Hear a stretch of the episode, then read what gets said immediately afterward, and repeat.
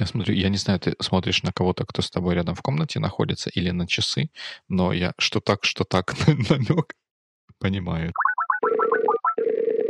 Полетел. Побежали килобайты. Угу. Побежали килобайты, это хорошо.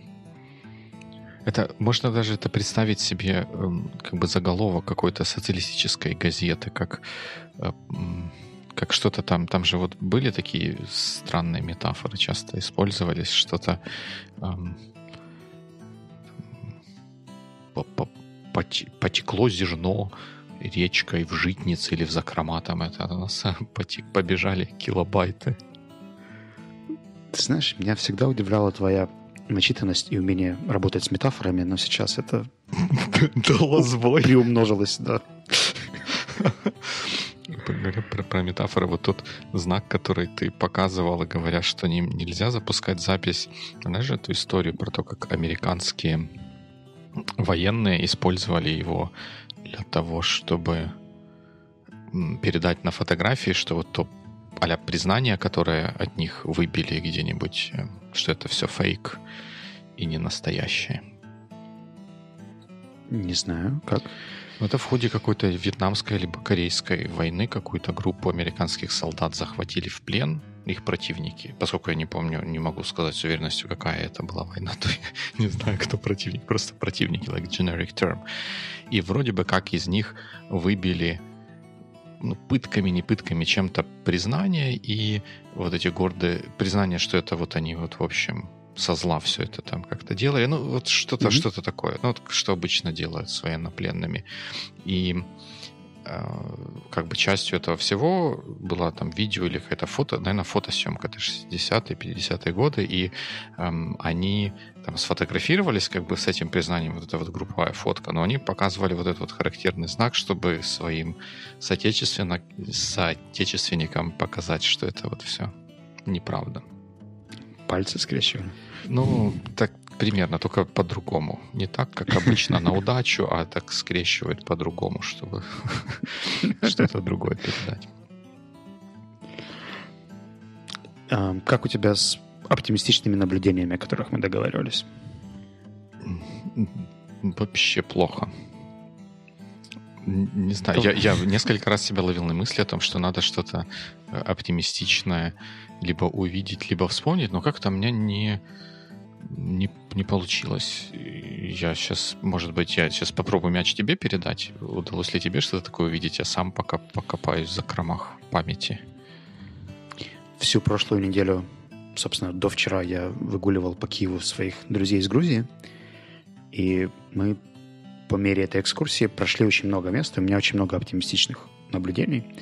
Причем они касаются каких-то очень странных вещей вообще, начиная с того, что, например, водохранилище Киевское море замерзает зимой, и по нему можно ходить. И это так прикольно. Но если говорить все-таки о более biweekly related вопросах, то мне очень понравились некоторые э, рестораны, в которых мы были. Э, у меня была очень высокая степень ответственности перед моими друзьями. Я был в Грузии, и меня очень гостеприимно принимали водили по вкусным ресторанам, показывали интересные места, и я хотел не ударить грязь лицом. И первое место, куда я повел ребят, это была Канапа на Андреевском. Угу. Такое аутентичное украинское заведение. Когда там принесли борщ прямо в таких разрезанных кочанах капусты, а, которые, в которых его вау. же, по-моему, то ли грели, то ли готовили, это произвело такой вау-эффект, что многие, мои гости не могли даже кушать какое-то время. Они там фотографировали все для инстаграмов, и когда попробовали сам вкус, тоже остались в полном восторге от того, чем там кормят и какая вкусная украинская еда. Я им потом не, не показывал другие варианты украинской еды. Вот я решил оставить это правильное впечатление. Главное. Надолго. Да, ну ты же знаешь, что фотографирование еды в Инстаграм повышает, добавляет плюс 5 примерно к вкусу и минус 30% калорийности пищи. Я пропущу это замечание, поскольку мой Инстаграм не, не насчитывает такое количество еды. Я слышал от тех, кто вот этим часто занимается, что, говорят, помогает. Я должен проскролить твой Инстаграм и посмотреть, что ты там постишь. Слушай, ну, наверное, ответ на вот ты заговорил про рестораны. Я думаю, что это не было наблюдением непосредственно вот прошедшей недели, но предыдущие мои инкарнации посещения э, ресторанов, она классная вещь, которую они делают, нередко это, когда видят, что приходят дети какие-то, они дают им какую-то забавку, типа карандаши, может, цветные там чего-то разрисовывать. Ну, или вот, вот в общем, как Гвозди. Но я таких не видел. Им, наверное, все-таки жаль свое какое-то оборудование и мебель, поэтому они гвозди обычно не дают. Но я не видел, по крайней мере, ни разу. Может, это какие-то специальные хардкорные хард-рок кафе дает гвозди, но а, мне кажется, это правильная, хорошая идея. И такого, ну, таких вот идей, направленных на то, чтобы решить какую-то проблему, ну, которая вот прям, вот она есть, все, все ее понимают, они очень полезные.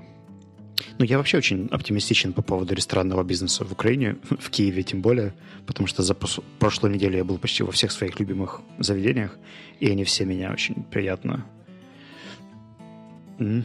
встретили, покормили. В общем, все, что рестораны могут делать, они все сделали, и все было очень хорошо. Здорово, тебе надо опубликовать карту этих. Или открыть тур, знаешь, такой новогодний, или просто тур выходного дня. 18 ресторанов с Вячеславом Рудницким. Я боюсь, что тут как не фотографировать для Инстаграма, а потом... Потом можно Мой не, не вылезти с какого-нибудь ресторана, можно не выйти. Я пока что помещаюсь в веб-камеру хоть как-то. Хорошо. Ну вот в прошлый раз, вот это с прошлого раза осталось, да, тема мы ее начали, и вроде как более-менее начинаем нести вот, в массу. Но сразу после того, как мы отжали кнопку без всяких знаков, хотя, наверное, может быть, мы тогда без видео это все делали, ты, может быть, мне показывал какие-то знаки, чтобы обозначить что ты обо мне думаешь, поскольку я-то рассказал про свои вот эти yearly themes, и по скудоумию решил, что поскольку ты рассказывал про resolutions, то как бы на этом все и закончится. И самое главное и важное, как такая вещь, как Teams, вообще никак не, не, не прозвучала. И я только потом осознал, что каждый человек имеет право на свои Teams. Расскажи. Я неделю ждал, чтобы, чтобы о них узнать. А, ну, я вижу, что у тебя появилась ценность демократии, свободы, что каждый человек имеет право говорить, поэтому Year of Liberation уже идет хорошо. Я благодарен, что ты выделил. Там было про, про мой liberation. Но ты liberate yourself from авторитаризма и диктатуры Сонарвана и возможности равномерно распределять эфир между двумя хостами. Так, так и запишем. Код равномерного распределения эфира. Вот, но у меня тоже есть тема. Перед тем, как я тебе расскажу ее, я хочу узнать, как прошла неделя с твоей темой, насколько ты чувствуешь, что ты уже продвинулся куда нужно. Я чувствую, что я вообще не продвинулся куда нужно, но, наверное, что хорошего было в том, во, всем этом, что я ее имел в виду, и как-то какие-то действия, которые я делал, я делал их чуть более осознанно с вот этой вот точки зрения и задумывался о том, хорошо, что мне нужно сделать или что нужно поменять, чтобы мне не нужно было вот это делать, то, что мне вот сейчас приходится делать. Ну, не, не прямо сейчас, я как бы понимаешь мою фигуру, фигуру речи. А, вот. Э, поэтому с точки зрения внешнего наблюдателя какого-то прогресса не было, хотя с точки зрения внутреннего наблюдателя а, какое-то движение или, может быть, лежание в нужном направлении э, наблюдалось. Ну, в моем случае я вообще поступил очень характерно и до конца сформулировал тему только 1 января. Я об этом думал примерно, наверное, недели 4, почти месяц. Uh, у меня сначала было 4 вектора, потом они укрупнились в 2, потом распачковались в 5, потом опять укрупнились в 3, и в какой-то момент я закончил с одной, и, как и положено, с 1 января я решил приступить, и пока что я держусь. А, тема моя звучит как... Здесь будет барабанная да. дробь, да. Это будет... Я, правда, не знаю, как произнести двойную М. Mind Year. А, двойная М подразумевает my mind. То есть я не буду говорить про какие-то другие аспекты. Я сначала думал про привычки, потом думал про продуктивность, потом думал еще про какие-то вещи. Но понял, что, в принципе, все, все проблемы в голове. И, как правило, в моей. Поэтому тот факт, что я не смог, например, рассказать о прошлой, прошлый раз о своей теме, тоже связано с тем, что я не написал это в Notes. И написал просто uh, New Year Themes versus Resolutions, и все. Поэтому я готов разделить с тобой ответственность. Но она у меня имеет как бы какие-то отпочкования и ответвления. Э, наверное, большим фактором будет работа с привычками э, и тем, какие у меня есть рутины сейчас, как я хочу их перестроить. Что я осознал для себя в последние пару недель, что когда я попадаю в какие-то стрессовые кризисные ситуации, то включаются какие-то механизмы, которые вообще для меня wondering серии, почему я так делаю. Когда я устаю или у меня перегруз информации, я беру, читаю какую-то художественную книжку, например. Почему не помедитировать просто или не прогуляться? Это же залипание на полтора часа. В общем, очень много вещей, которые происходят как-то где-то помимо моего желания и моей воли. Я бы хотел, чтобы за этот год я больше познакомился с тем, что у меня там между ушами, понял, как это работает немножко лучше на таком на практическом уровне. Я не собираюсь нырять в cognitive science и uh-huh. разбираться в глубинах наук, но на каком-то практичном прикладном уровне я бы хотел поэкспериментировать с тем, как работает мой, ум. То есть это вот ты, когда начал рассказывать, я сначала было приготовился спросить, вот это year узнать, как ты ну, такой вот наблюдательный year, разобраться в себе, понять, ну, условно говоря, понять, что, что тобой движет, какие эм, мотивы или силы включаются в тех или иных ситуациях, или это еще и сделать что-то по этому поводу, обуздать вот это вот коня, который между ушами? Я чувствую, что за год можно не обуздать, но как минимум приблизиться точно можно. Я явно хочу это совмещать. Одним из векторов, который я еще говорил, это будет uh, learning. И я этот learning начал прямо с того, что в прошлом выпуске пообещал тебе пройти курс за ну, да, 200 как, долларов. Как, кстати, продвигается. Uh, ну, поскольку это были vacation times, я сделал ударную дозу из пяти лекций из 24. Но я думаю, что дальше не буду так быстро двигаться, потому что потому что это время. Там каждая лекция примерно 45 минут. Угу. И для меня было удивлением, что там нет никаких практических заданий. То есть это просто такой видеокурс. Я тебе в результате покажу скриншот, что я все это прослушал из своей notes. С него, может быть, даже сделаем отдельный выпуск по поводу того, что я там наслушаю. Либо заплачу тебе 200 долларов и сфотографируем это. Можешь кому-нибудь заплатить 50 долларов за курс, например, по JavaScript, и тебя научат, как в Developer Tools в браузере поставить галочки в нужные места. Там даже не галочки, там progress bars по каждому из видео, куда я дослушал. It uh, doesn't matter. Ну, да, я предполагаю, что я могу читить самыми разными способами, хотя такой задачи у меня, наверное, не стояло. Я, кстати, параллельно еще пообещал другой группе людей, что я прочитаю там ряд книг с определенными дедлайнами и тоже с uh, penalties. Но книга стоит всего 50 долларов, поэтому у тебя гонорар выше. Как, как, как так? Ты, ты еще кому-то что-то пообещал? А, Интересно. Да. А книг сколько? Одну? Две? Mm-hmm. Я, не, ну, я, я, я не знаю, зачем я это спрашиваю. Просто, э, может, под, подвести к вопросу, там, какие книги или что-то такое. Тоже связанное с... Вот этот же курс, он про то, как принимаются решения, то есть про, про то, как ум работает, да, чтобы, наверное, это как бы находится вот в этой, в этой yearly theme. А книги, они тоже из yearly theme или просто что-то mm. интересное? Они у меня связаны больше с uh, professional development. Там есть несколько книг про написание, переписку. Я купил книгу um, от Harvard Business Review по поводу эффективной письменной коммуникации, или как-то так это называется. Она еще только едет ко мне. Потом еще есть эта книжка про новые правила деловой переписки. Она мне пока тоже нравится. Это первое, что я должен дочитать за следующие две недели. Ну и посмотрим. Пока что система штрафов меня очень мотивирует. Я прям вижу, как я раздаю всем деньги через уже три недели. И... То есть метод кнута и кнута дает ну, свои всходы. Тут даже, понимаешь, метод не совсем кнута, потому что технически меня никто не бьет. Это такое самобичевание, причем даже не бичевание, а просто возможность самобичевания. Я сам себе это придумал, я сам на себя это накликал, сам вас пригласил, предложил вам денег, еще и сам их отдам. То есть, как бы, что, что вы тут делаете, в чем тут кнут, вообще непонятно. Ну, такое само, самоистязание, да, как у этих где-то в древние века были же такие монахи или еще что-то, которые ходили и все время себя избивали в честь, э, ну, в честь каких-то своих верований.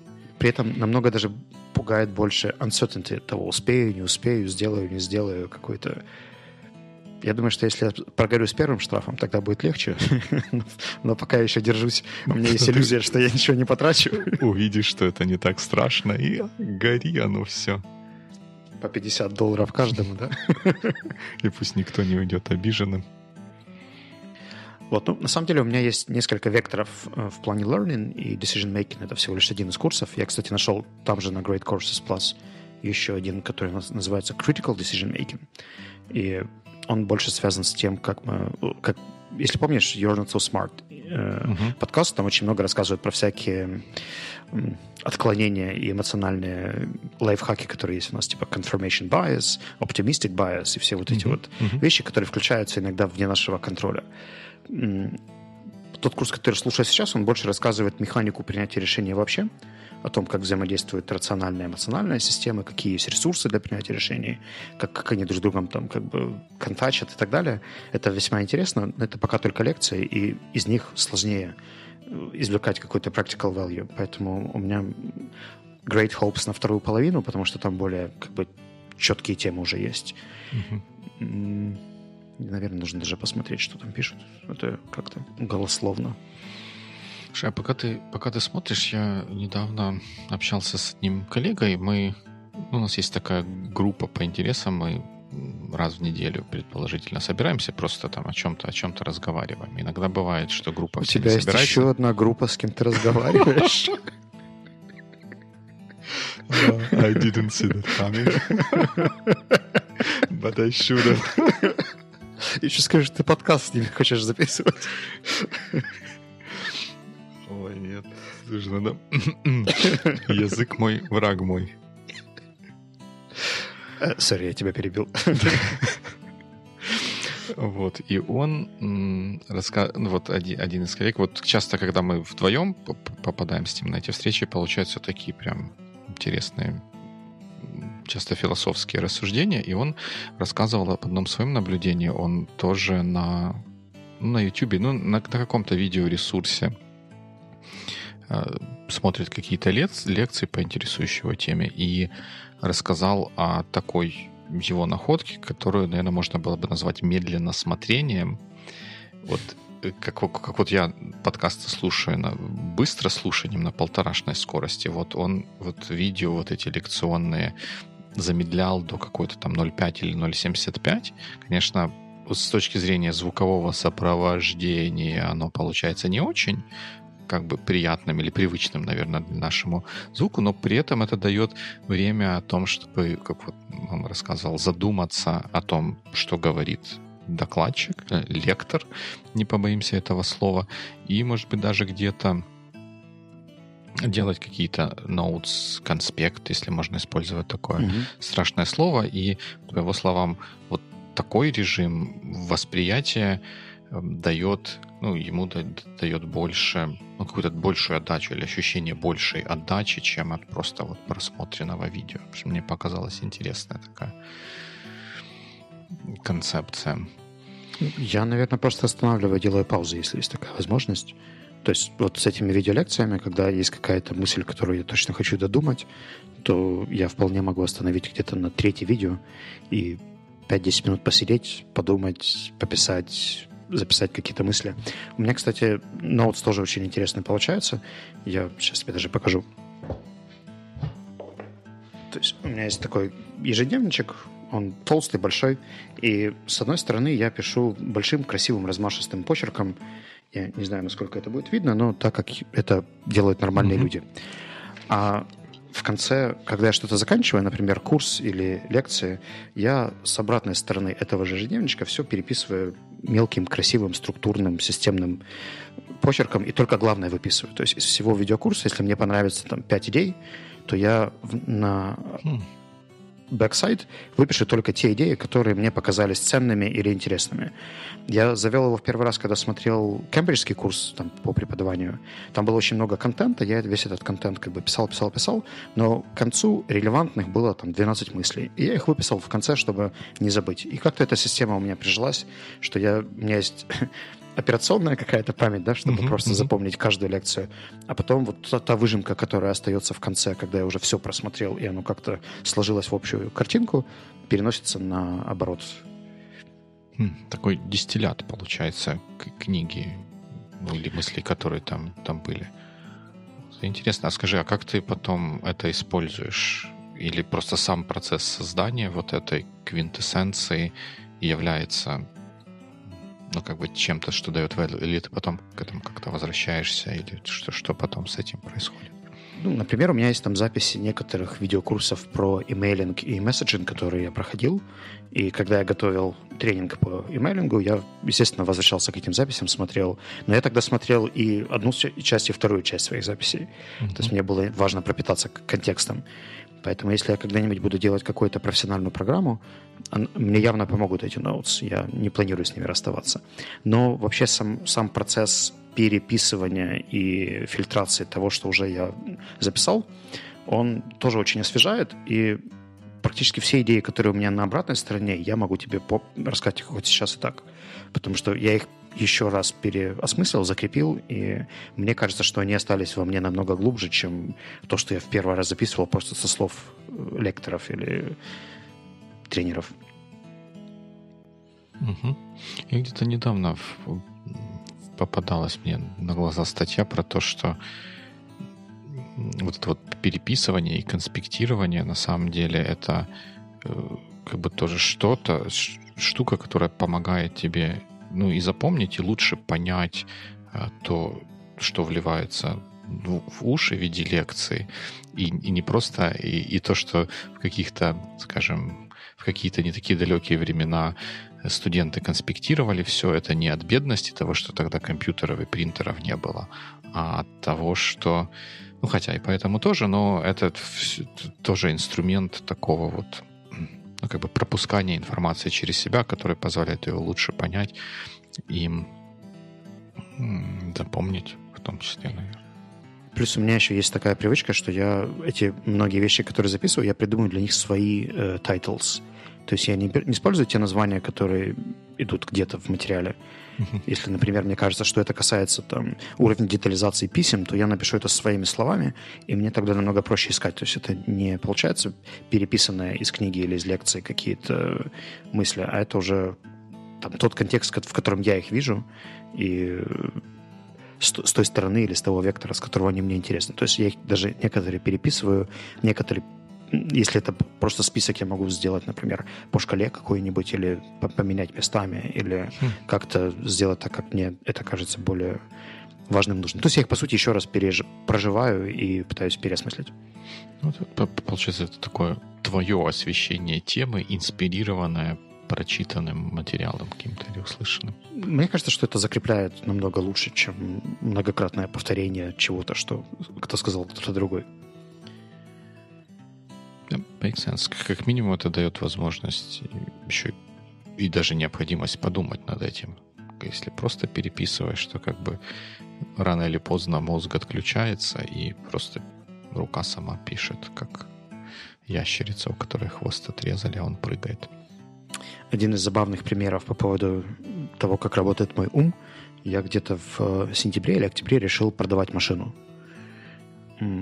Я посмотрел на все плюсы и минусы и понял, что в Киеве машину иметь не обязательно. Э, есть определенные плюсы, но, в принципе, они компенсируются такси и свободным временем. И я, в принципе, был абсолютно уверен, что я это сделаю, как только уедут мои друзья из Грузии. Они еще приедут на пару дней на следующей неделе, а потом уедут совсем. И я, в принципе, вот где-то в конце января планировал уже готовиться к продаже, ее отфотографировать и, там, не знаю, отдать какому-нибудь агенту, чтобы получить свои деньги. И мой ум запаниковал. Вот сейчас, когда осталось полторы недели до времени Ч, часа Ч или времени И, в общем, заветного момента, mm-hmm а, я понял, что я уже опасаюсь. И это абсолютно нерационально, потому что все водные, которые у меня были в сентябре-октябре, остались по-прежнему такими же, угу. но поменялось несколько других аспектов. Например, я последние три недели активно водил, потому что у меня были здесь друзья, и я да, их катал да. по всему Киеву. И привычка выработалась садиться за руль, а не идти на метро. Или уж тем более не идти пешком в снег, слякоть и непонятную погоду. Плюс я понаслушался каких-то странных историй о том, как машины там спасали довозить любимую жену в роддом и еще какие-то штуки. У меня даже жены нет, но эта история меня уже пугает, что у меня не будет машины, когда это произойдет. Это настолько irrational, у меня будет как минимум ну, 9 месяцев до этого момента, чтобы купить машину, если я захочу. Поэтому это doesn't make any sense, но при этом мой ум сейчас так сопротивляется этому решению, что мне прям интересно, как, что из этого получится. Мне кажется, это, если говорить про вот эти всякие байосы или еще что-то, мне кажется, это связано с тем, что мы всегда по какой-то своей природе не, не видим вот этот вот самый, вот этот вот самый. Я еще не сказал что, но уже говорю, вот этот вот самый. Молодец. Рифмоплет. То, что Возможно, у этого есть более правильное название. Я называю это opportunity cost, что у нас, когда есть что-то уже, и нам кажется, что мы... Вот оно у нас уже есть, и что я хочу сказать? Что, ну, вот, когда мы беремся за реализацию какой-то идеи, у нас есть два, два вектора движения, которые мы должны рассматривать. Это вот идея с теми бенефитами, которые она может принести, но также мы должны смотреть на то, какие затраты мы несем при, по, по реализации этой идеи. То есть она не приходит только с бенефитами. И поэтому ну, есть вот этот вот opportunity cost, на который мы, мы не смотрим. И точно так же, мне кажется, и здесь, когда мы хотим с чем-то расстаться, мы смотрим только на то, что, что мы потеряем, потому что это легко увидеть. И это, наверное, приятно увидеть, наверное, не, не очень то слово, потому что мы хотим расстаться. А мы не смотрим на то, что мы получим взамен. Тебе, наверное, надо подумать о том, как сколько времени ты на СТО провел где-нибудь или там в какой-нибудь очереди за бензином, которого нигде не было. Хотя, к счастью, такого тоже не было. Хотя я еще помню, как-то был, был момент, когда уже лампочка горит, и там почему-то какой-то был кризис локальный. Я там ездил по округе, чтобы найти хоть стаканчик бензина где-нибудь на заправке. Ну, я думаю, что у меня многие эти мысли уже были в сентябре, когда я оригинально принимал решение продавать, не продавать. Я даже поднял эти записи, и там все это уже прописано, просчитано, и там абсолютно очевидный один ответ «да, продавать». Вся рациональная составляющая говорит о том, что это нелогично сейчас иметь машину по всем вообще аспектам, и финансовым, и временным, и энергетическим, и вдохновляющим. В общем, все, что можно только представить, все говорит о том, что нужно продавать. При этом какая-то иррациональная составляющая, которая говорит, что вот, ты на ней столько ездил, пусть себе постоит во дворе. Ну, короче, какой-то там, знаешь, вот э, мини-Вячеслав в форме дьявола сидит на ушке и нашептывает о том, что... Или в ангела, я не знаю кто. Но явно что-то там делает как, как мы хорошо ездили, а помнишь, как мы шины загрузили в багажник, было так весело. Что-нибудь такое. Да, около того. Бывает. И это, возвращаясь к темам, это у тебя одна главная тема на год. Не, не, не шины и не продать машину, а разобраться с работой ума. Я думаю, что она настолько комплексная, что она может выйти даже за рамки одного года. Но вот пока что у меня есть там четыре подтемы, и я стараюсь себе сезонно ставить какие-то подзадачи. Например, в контексте learning ты уже знаешь, что я что-то читаю uh-huh. и что-то смотрю. В контексте habits я там экспериментирую со своими daily routines и какими-то привычками, которые у меня есть сейчас в плане социальных сетей, гаджетов, телефонов и так далее. Я единственное, чего опасаюсь, что я пока что такой веселый, пока у меня начало января и нет серьезной загрузки, а дальше это станет намного тяжелее.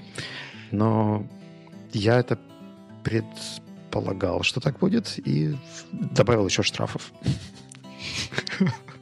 В любой, в любой непонятной ситуации выписывайте штраф. Ну, у меня еще есть другая сторона. Я себе назначил uh, rewards.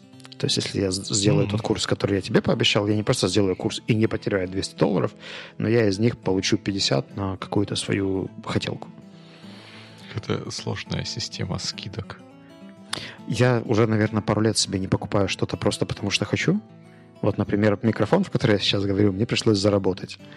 Чтобы его заработать, мне пришлось интенсивно прочитать материалы трех лекций в Питтсбургском университете.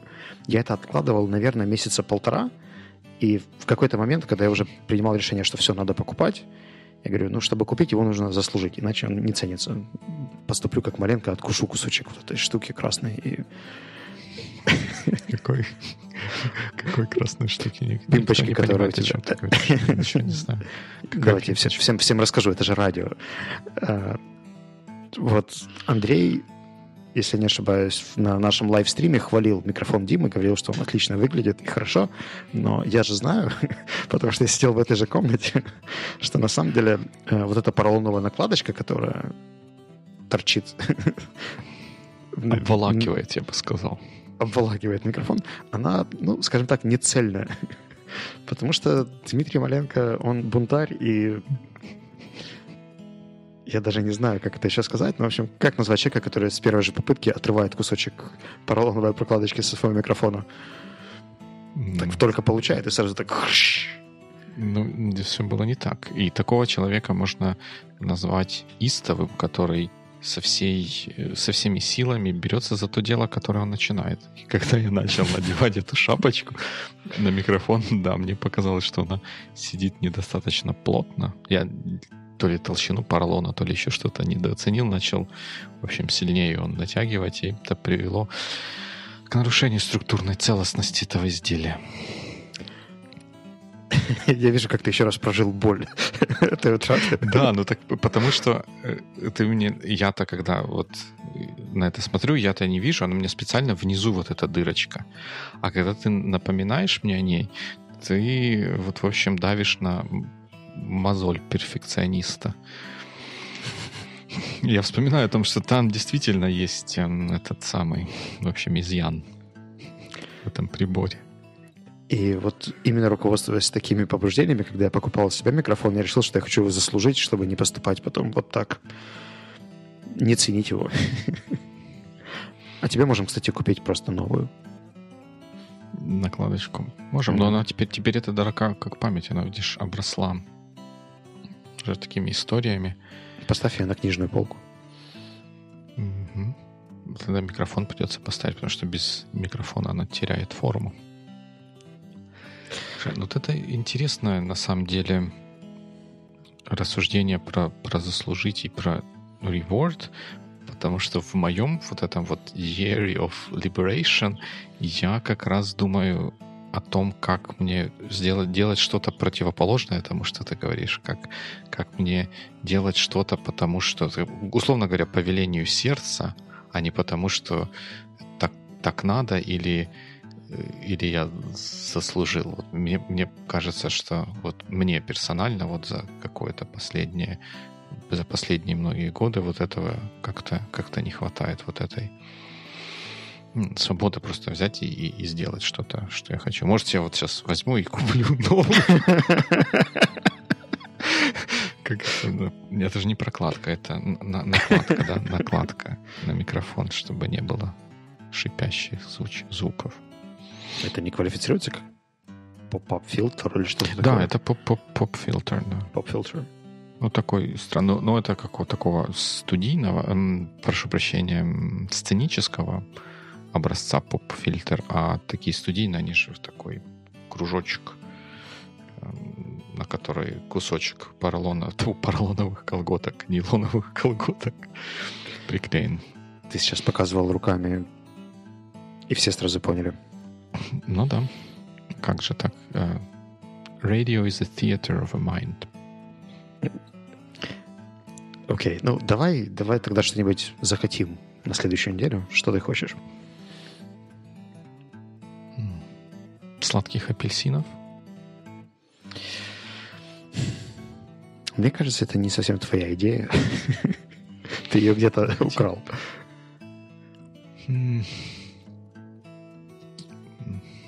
Ну, я не знаю, мы, мы же должны по позитивного чего-то наблюдать. Ну, я Вообще не, знаю, не ну, должны. Это, это вот... Это, смотри, liberation, насколько я понимаю его, ну, мы, мы хотим, не хотим видеть, да, да, мы хотим видеть в мире, в мире позитивное. Но вот, вот от liberation, о котором э, вот я сейчас говорил, это, наверное, не то, что я должен в пятницу чего-то там захотеть. Или там ровно в три часа пополудни его резко потянуло в Париж. Здорово, да. потому что сейчас четверг, и, в принципе, можно захотеть.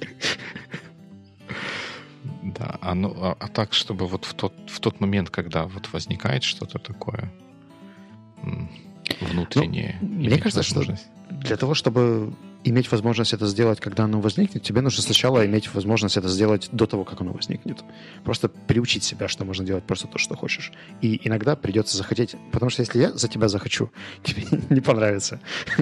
Я себе представляю. А вот если ты захочешь себе сам, это же будет здорово. Я верю, что у тебя получится, давай. Я надеюсь. И тут вот я про себя надеюсь, а вот про, про тебя-то я как раз уверен, что у тебя все получится с методичным таким подходом. Посмотрим. Сейчас начнутся рабочие будни, и приоритеты сместятся в сторону от видеолекции куда-нибудь еще. И начнутся недосыпания, досматривание лекции в полдвенадцатого. Это как Project 365, который начинался тоже очень радужно, красиво, с яркими да, эмоциями, да, да, а потом пока публиковался в 23.52.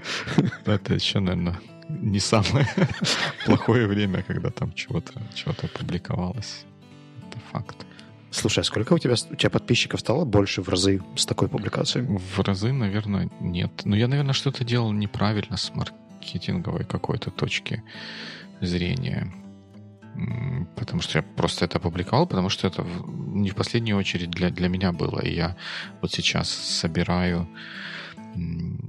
Мне стоило давно, конечно, это сделать, но я только сейчас собираю это в какую-то одну такую вот большую страницу, где будут эти все фотографии. Вот я сейчас, когда их пересматриваю частично, то прям я очень рад, что у меня получилось это все сделать.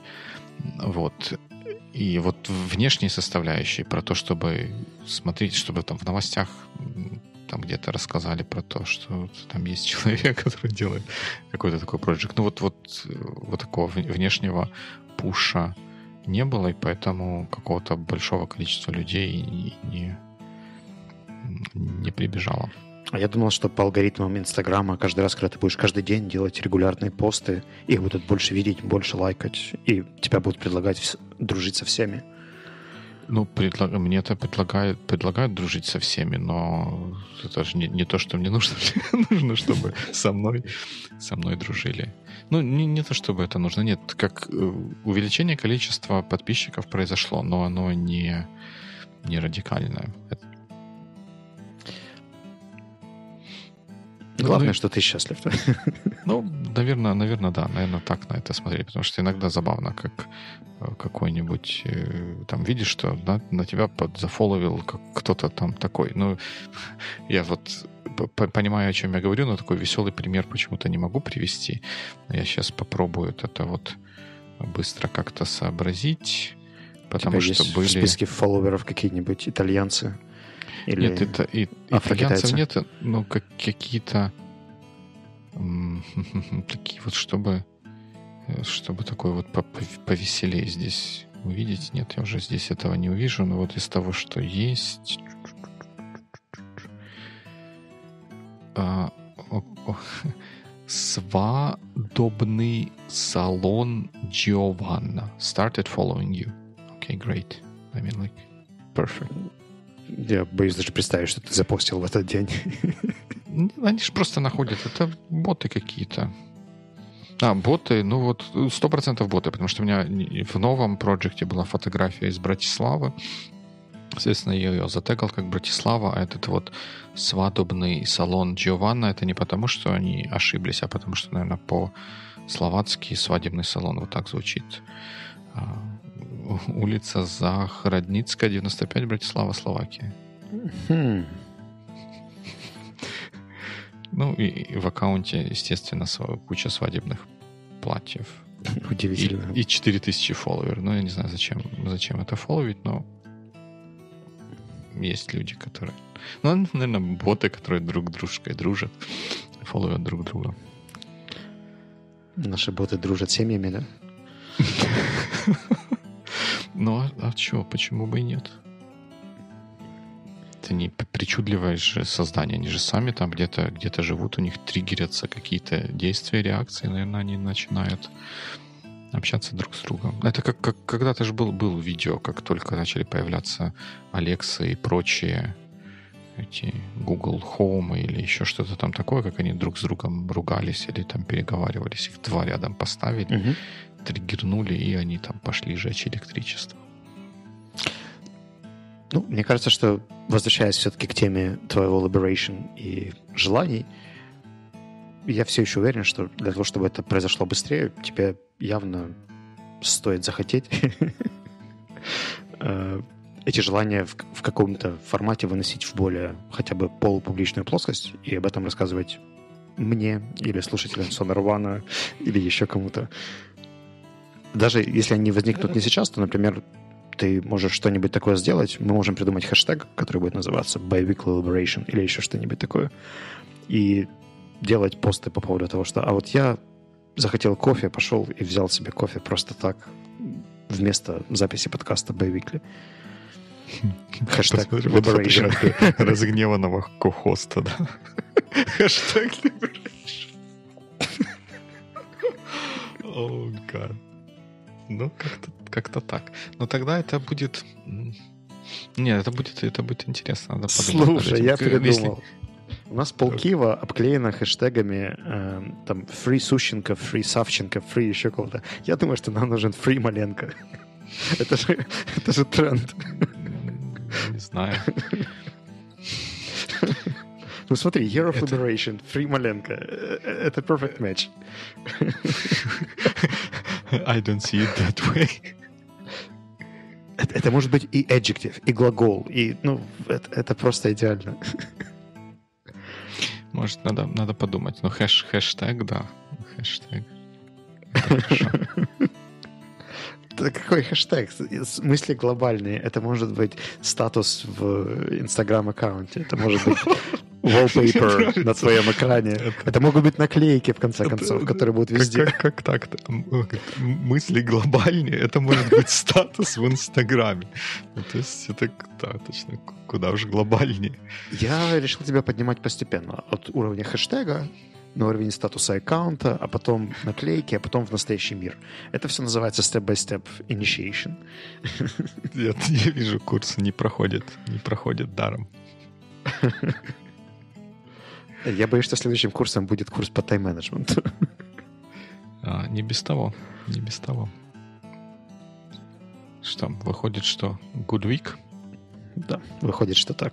Пока. Bye-bye.